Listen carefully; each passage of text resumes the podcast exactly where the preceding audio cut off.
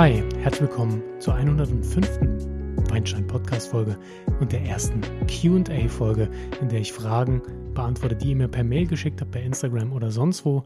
Und da werden einige interessante Sachen dabei sein. Außerdem gibt es auch den Wein des Monats April 2021. Also seid gespannt. Viel Spaß beim Zuhören. Starten wir mit dem QA. Ihr habt, wie gesagt, auf Instagram viele Fragen gestellt. Ich habe aber auch so ein paar Fragen per Mail in letzter Zeit bekommen. Das ist ein kleiner Zusammenschnitt. Und die ersten beiden Fragen, da wird der Fragensteller nicht genannt und danach nenne ich die Namen.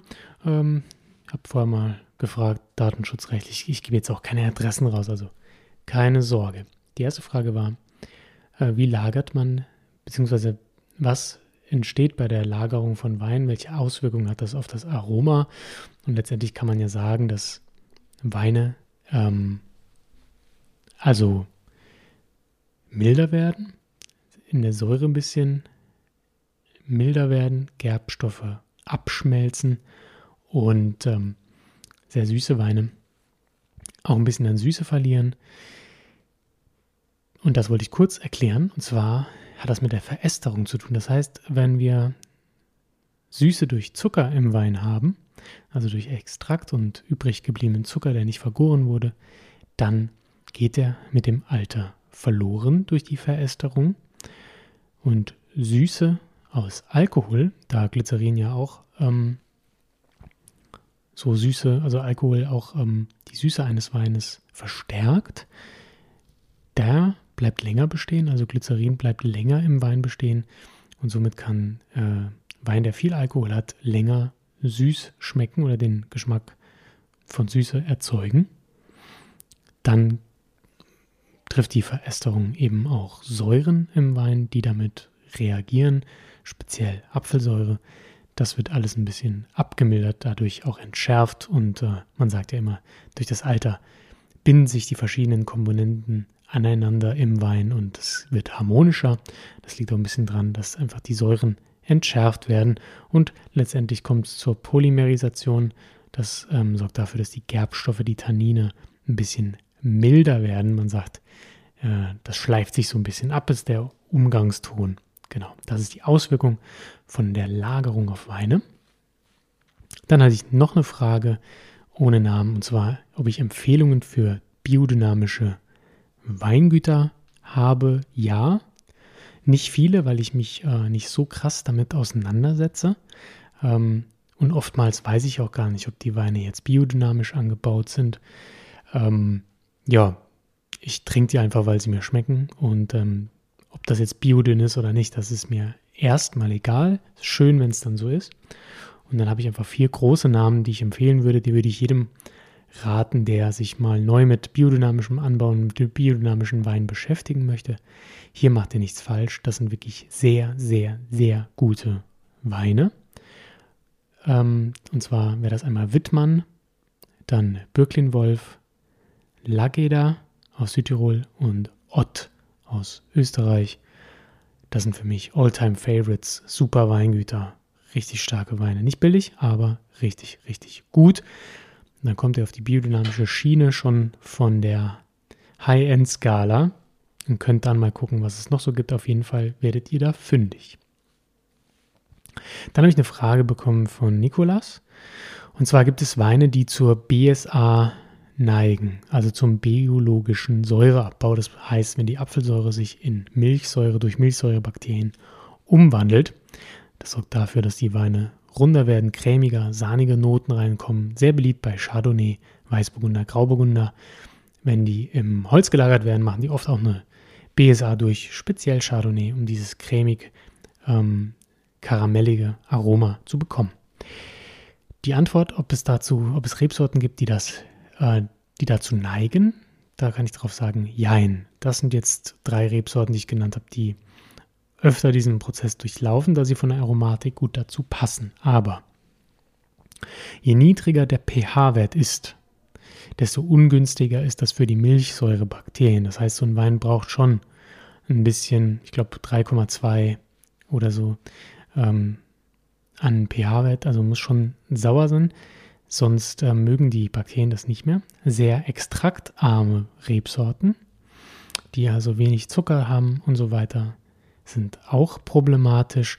Da fühlen sich die Bakterien auch nicht sehr wohl. Und Bouquetsorten, die sehr aromatisch sind, wie Gewürztraminer etc., sind nicht dazu geeignet, da es die Aromatik dieser Rebsorten einfach stark verfälscht und die Stilistik nicht ähm, dazu passt, zu diesem cremig-sahnigen Aroma, das durch die Milchsäure entsteht. Und außerdem brauchen diese Bouquetsorten, die wirklich auch sehr duftig sind in der Nase, einen Säuregegenpart, meiner Meinung nach, der diese Spritzigkeit diesem ja schon sehr verspielten Aroma entgegensetzt und deswegen sind die nicht besonders gut geeignet. Also es hat was mit Säure zu tun, mit Extrakt und dann natürlich auch, welche Stilistik möchte ich, passt das überhaupt dazu? Und da würde ich bei Bouquetsorten auf jeden Fall sagen, nein, das passt nicht. Dann kam eine Frage von Marcel und zwar alkoholfreier Wein. Wie, warum ist das eine Alternative oder nicht? Also, äh, erstmal, alkoholfreier Wein wird gemacht wie Wein, ganz normal mit einem Gärverfahren. Es gibt natürlich auch Produkte, die zum Beispiel verschiedene Sekte, Sekos, die dann einfach Traubensaft nehmen und den halt mit Kohlensäure anreichern. Da ist natürlich nicht von Wein zu sprechen, sondern in der Regel äh, durchläuft so ein Wein eine ganz normale Gärung. Dort entstehen auch die Aromen, die wir alle so gerne haben und lieben. Dann wird dem Wein aber der Alkohol entzogen. So, das geht mit drei verschiedenen Verfahren. Das erste Verfahren ist das Vakuumverfahren. Also es wird ein Vakuum erzeugt, darin verdampft dann schon bei 27 Grad der Alkohol und nicht wie normalerweise bei 78 Grad. Das ist sehr schonend und viele Aromen bleiben erhalten. Einige gehen aber dennoch verloren und können dann künstlich hinzugesetzt werden, um wieder das Aroma zu erreichen, das vorher im Wein war. Ja, ist immer so eine Sache, ob man da künstlich was hinzufügen sollte. Ich finde nicht. Dann gibt es die Dialyse. Da wird der Wein über dünne Membran gejagt, ähm, über eine sehr lange Zeit und die Alkoholmoleküle quasi rausgefiltert durch die Membran. Sehr aufwendig, ähm, aber ja, machbar. Und dann gibt es noch das Dünnschichtverdampfungsverfahren. Dort wird dann ähm, bei 78 Grad der Alkohol verdampft. Und auch so ziemlich alle Aromen. also nicht zu empfehlen. Äh, auch hier wird dann künstlich nachgearbeitet, um die Aromen in den Wein zu bringen. Nicht so doll. Deswegen sind oft leider auch alkoholfreie freie Weine nicht lecker. Da natürlich ähm, das meiste an Aroma durch Gärung entsteht. Sonst habt ihr nämlich Traubensaft. Der ist auch sehr lecker und hat auch viele Aromen, aber eben nicht das, was den Wein ausmacht. Ja, diese Sekundäraromen da, oder, oder Kräuternoten und so weiter, sondern eigentlich nur Frucht, was in der Frucht halt drin ist und der Rest kommt durch die Gärung und die verschiedenen Gärhefen. Daher, ja, ist es eine Alternative? Ja, wenn man partout keinen Alkohol trinkt, aus religiösen Gründen, aus Überzeugungsgründen, aus Suchtgründen, aus sonstigem, ähm, dann ist das auf jeden Fall eine Alternative. Wenn man sagt, ich möchte heute Abend nichts trinken, wenn ich Auto fahre, ist das sicher auch eine Alternative. Aber dass man jetzt sagt, hey, ich mag gerne Wein. Ähm, ich will nur nicht betrunken sein oder ich finde doof, dass da Alkohol drin ist, weil das ja auch irgendwie ein Nervengift ist, wie auch immer. Ähm, dann ist es keine Alternative, wenn man nämlich den gleichen Geschmack oder das gleiche Aroma sucht, dann hat man da leider Pech. Da glaube ich, gibt es derzeit wenige Produkte, die da wirklich auf hohem Niveau sind. Es gibt sehr gute Produkte, aber ich habe jetzt noch keins getrunken, wo ich sage, okay, das ist eine Alternative zu echtem Wein. Äh, die Marina hatte noch eine Frage und zwar, welches Weinbaugebiet lag dir am wenigsten zum Lernen für die Prüfung? Also für die Sommelierprüfung, also für meine WSET-Prüfungen. Für meine WSET-Prüfungen fand ich am schwierigsten zu lernen Australien und Südamerika. Ähm, Frankreich war auch ein Klops, weil ich habe das ja in den Burgund-Folgen vielleicht gemerkt, wie komplex das da ist. Äh, wenn dann noch die Weinstilistiken dazukommen, zu den ganzen französischen Namen, den ganzen Unterregionen, äh, Ortswein, Lagenwein etc., ist das schon komplex, aber mich hat es einfach sehr interessiert. Was ich richtig blöd fand, war Australien und Südamerika, weil erstens sind das riesige Länder und zweitens habe ich da wenig, wenig, Vorstellungskraft für, weil ich da nicht war. Ähm, Und weil teilweise die Bedingungen einfach extrem unterschiedlich sind, ja. Ähm, zum Beispiel in Argentinien ist es im Norden viel heißer als im Süden Richtung Patagonien. Da äh, ist ja quasi Eislandschaft. Ähm, gleichzeitig gibt es in Südamerika ganz, ganz viele Gebirgszüge, die sehr groß sind und natürlich auch extrem das Klima beeinflussen. Und ähm, dann ist die Range auch noch der Rebsorten eine andere. Und dann kommt es darauf an, ob das jetzt 2000 Höhenmeter sind oder 1000 oder wie auch immer. Also ich fand das schon, ja, lag mir nicht. Plus auch wieder Namen, die sich für mich äh, schwierig auseinander, schwierig auseinanderzuhalten waren. Verschiedene Stilistiken. Ja, also ich fand es einfach, Australien und Südamerika fand ich irgendwie blöd zu lernen. Ähm, da habe ich so ein bisschen, ja, auf Lücke kann man nicht sagen, aber ich habe mich dann mehr auf Frankreich konzentriert. Hat auch alles super geklappt, aber ja, ein bisschen Glück gehört eben immer dazu. Dann hat der Christoph Großmann gefragt, wo liegt meine persönlich, deine persönliche Preisgrenze für Wein oder Champagner? Ähm, eigentlich habe ich die nicht. Ich habe eigentlich keine Preisgrenze. Ich würde da relativ viel Geld ausgeben. Jetzt, also, ja, jetzt keine 1000 Euro für einen Wein. Das finde ich Quatsch. Den würde ich auch nicht trinken wollen. Ähm, aber ich würde so sagen, so die Preisgrenze ist in der Regel 100 Euro. Alles darunter würde ich eigentlich, wenn ich den haben möchte, ohne mit der Wimper zu zucken, zuschlagen. Alles darüber würde, würde ich drüber nachdenken, würde ein bisschen wehtun. Wäre für mich auch vielleicht eher dann Wein, den ich als Invest kaufe oder für einen Anlass, so einmal im Jahr oder irgendwas Besonderes, da würde ich auch auf jeden Fall über 100 Euro ausgeben, wenn das ein spezieller Anlass ist. Aber ich würde da immer bevorzugen, dass man sagt, man trifft sich mit einer Gruppe, die alle irgendwie Wein interessiert sind und dann legt man zusammen von mir, es gibt jeder 100 Euro, aber dann kauft man irgendwie fünf Weine für jeweils 100 Euro und hat man einen richtig coolen Abend, was Tolles probiert hat, was zu erzählen. Das ist ein Erlebnis, das verbindet man dafür. Wein ist ja auch immer Gefühl, Wein ist immer Erlebnis.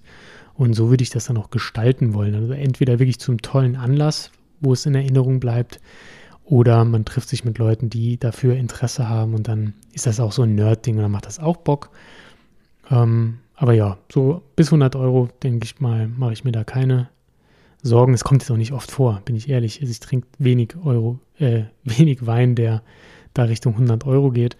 Ähm, aber ja, da würde ich dann weniger zögern. Und ab 100 Euro auf jeden Fall würde ich da definitiv zögern. Ähm, dann haben Chris und Jonas gefragt von, also die haben Insta-Account Wine Friends. Ähm, wo kann man am besten Wein online bestellen für ein gutes Preis-Leistungs-Verhältnis und für Vielfalt? Das finde ich sehr schwierig zu beantworten. Das ist ähm, sehr individuell, da kommt es auf euren Geschmack an. Ich persönlich bestelle nicht mehr so viel online. Ich habe ganz, ganz früher sehr viel bei Belvini bestellt. Das ist keine Werbung. Ähm, ja, weil ich da irgendwie, habe ich mir einen Account gemacht und habe dann halt da bestellt und war zu faul, woanders Accounts anzulegen. Da ist es auf jeden Fall von der Vielfalt gut. Äh, gibt es auch noch andere, ja. Da gibt es auch noch wie Campo und Co. und Pinade Picard. Das ist jetzt bei mir hier um die Ecke. Da fahre ich dann lieber hin. Ähm, die haben auch oft gute Angebote. Dann shoppe ich ja gern bei meinem Kumpel Marvin von weinebalthasar.de. Aber weil ich halt Marvin mag, weil ich auch sein Sortiment mag und dementsprechend, äh, ja, habe ich da eine engere Verbindung zu. Aber ansonsten würde ich euch eigentlich empfehlen, direkt bei den Weingütern zu bestellen. Erstens habt ihr da die Auswahl der Weine, die ihr wirklich wollt und euch interessieren. Ihr kriegt Beratung sogar und habt meistens sehr viel äh, Infos zum Wein, plus zum Winzer, plus zum Weinberg etc. Und ihr kriegt dort meistens auch den besten Preis. Außer es ist jetzt ein Riesenhändler, der irgendwie es schafft, unter Hofpreis zu gehen. Äh, das müssen auch die Winzer wollen, dass der Händler das macht. Ähm, ja, kriegt er dort eigentlich wohl die besten Preise. Oder geht zu den Big Playern, wenn ihr eine große Auswahl wollt. Preise sind dort in der Regel auch okay. Support etc. eher weniger. Dann bitte zu den Weingütern, wenn ihr schon genau wisst, was ihr wollt, würde ich euch immer empfehlen. Äh, und wenn ihr da mal im Newsletter seid, kriegt ihr sowieso immer Angebote für schöne Weine. Habt auch mal die Möglichkeit, rarere Sachen zu bekommen, wenn ihr da auf der Verteilerliste seid. Also da auf jeden Fall die Empfehlung, direkt beim Weingut zu bestellen oder auch bei kleineren Händlern. Äh, die können auch vieles möglich machen, was bei den großen Online-Händlern in der Regel nicht so einfach zu bekommen ist. dann kam nochmal eine Frage von Marcel, die fand ich auch sehr interessant und da würde ich auch gleich im Nachgang, hätte ich dann noch eine Frage an euch und zwar, was sind die Kriterien für den Ausbau einer bestimmten Rebsorte zur großen Lage beziehungsweise ähm, zum großen Gewächs? Also der VDP legt ja pro Region fest, welche Rebsorten denn sich in einer großen Lage angebaut werden dürfen, beziehungsweise auch sich großes Gewächs nennen dürfen. Ähm, das bestimmt letztendlich der jeweilige VDP der Region, also VDP Pfalz, VDP Mosel.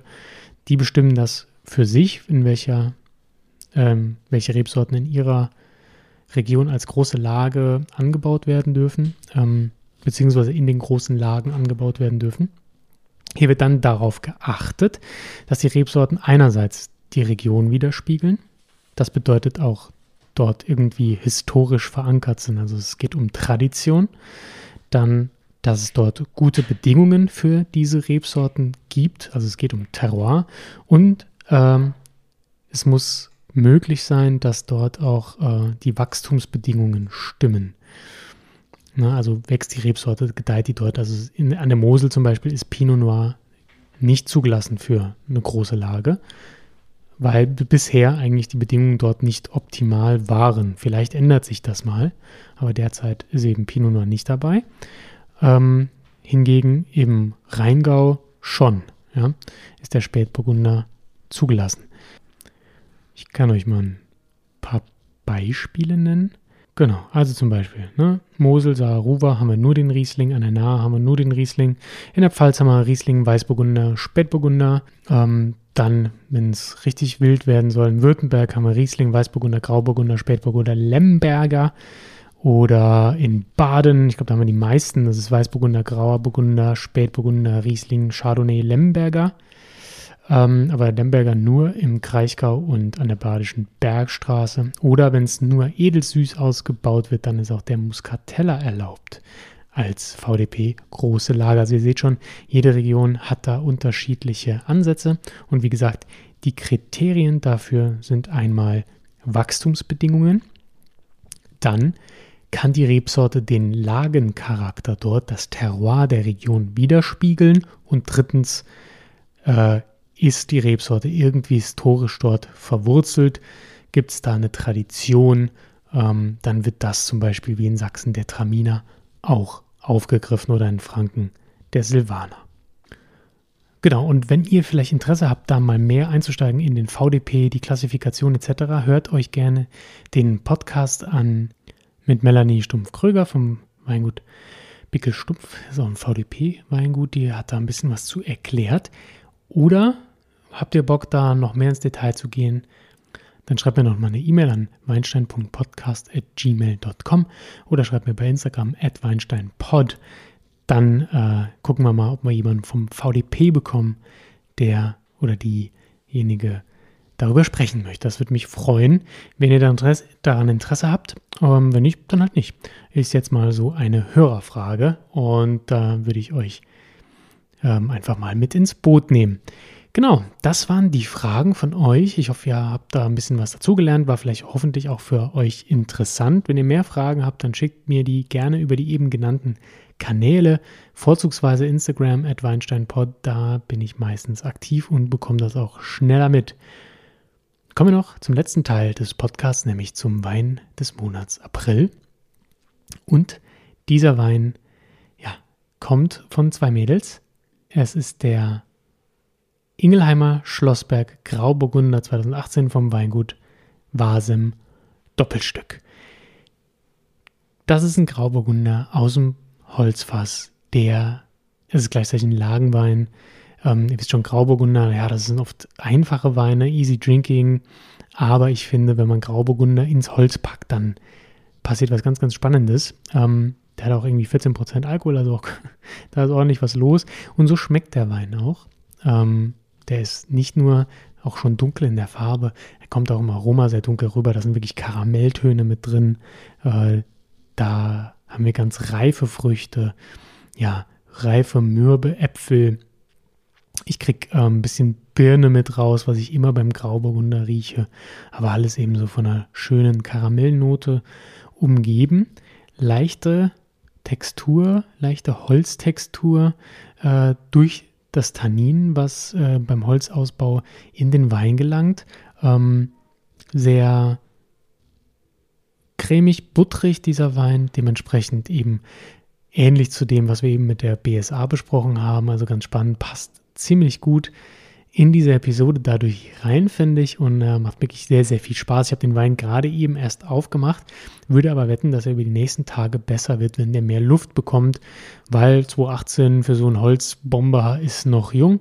Der kann sich ja noch mehr und deswegen werde ich euch auf Instagram mal berichten und einen Post machen, wie der Wein denn nach ein paar Tagen noch schmeckt, wenn ein bisschen Luft Zeit hatte, äh, für eine schöne milde Oxidation zu sorgen, für eine schöne Reife und äh, da werde ich euch dann nochmal einen Post machen, at WeinsteinPod auf Instagram. Dann werdet ihr das sehen. Ich bin sehr gespannt. Ich freue mich schon drauf. So macht das schon richtig, richtig Spaß, zumal das Ding echt ähm, bezahlbar ist für so einen hochwertig ausgebauten Wein. Ich glaube, der kostet irgendwie 11,50 Euro, 12 Euro. Äh, und dafür ist das ein Knaller. Also da bin ich mal sehr gespannt, hm, wie der sich in den nächsten Tagen entwickelt. Auf jeden Fall mal auschecken. Vasem Doppelstück 2018er Ingelheimer Schlossberg Grauburgunder. Genau. Und damit war das die 105. Podcast-Folge, eine relativ kurze Folge für meine Verhältnisse. Ich hoffe, es war kurz und knackig für euch und ihr habt was mitgenommen, habt was gelernt. Könnt ihr mir auch gerne Feedback geben, ob ihr gerne mehr solcher Folgen hören möchtet. Und äh, wenn es euch gefallen hat, dann lasst mir noch eine Bewertung da bei iTunes, abonniert den Podcast und äh, folgt mir auf meinen Kanälen. Die findet ihr auch nochmal in den Show Notes. Wenn ihr sonst irgendwie auf www.deinweinguide.de kommt, könnt ihr mich auch kontaktieren. Dort findet ihr auch noch ein paar Produktempfehlungen. Also lohnt sich vorbeizuschauen. Checkt es aus. Ich freue mich äh, auf den nächsten Podcast in zwei Wochen. Dann hören wir uns wieder und bis dahin wünsche ich euch eine wunderschöne Weinreise. Bis dahin. Ciao, ciao.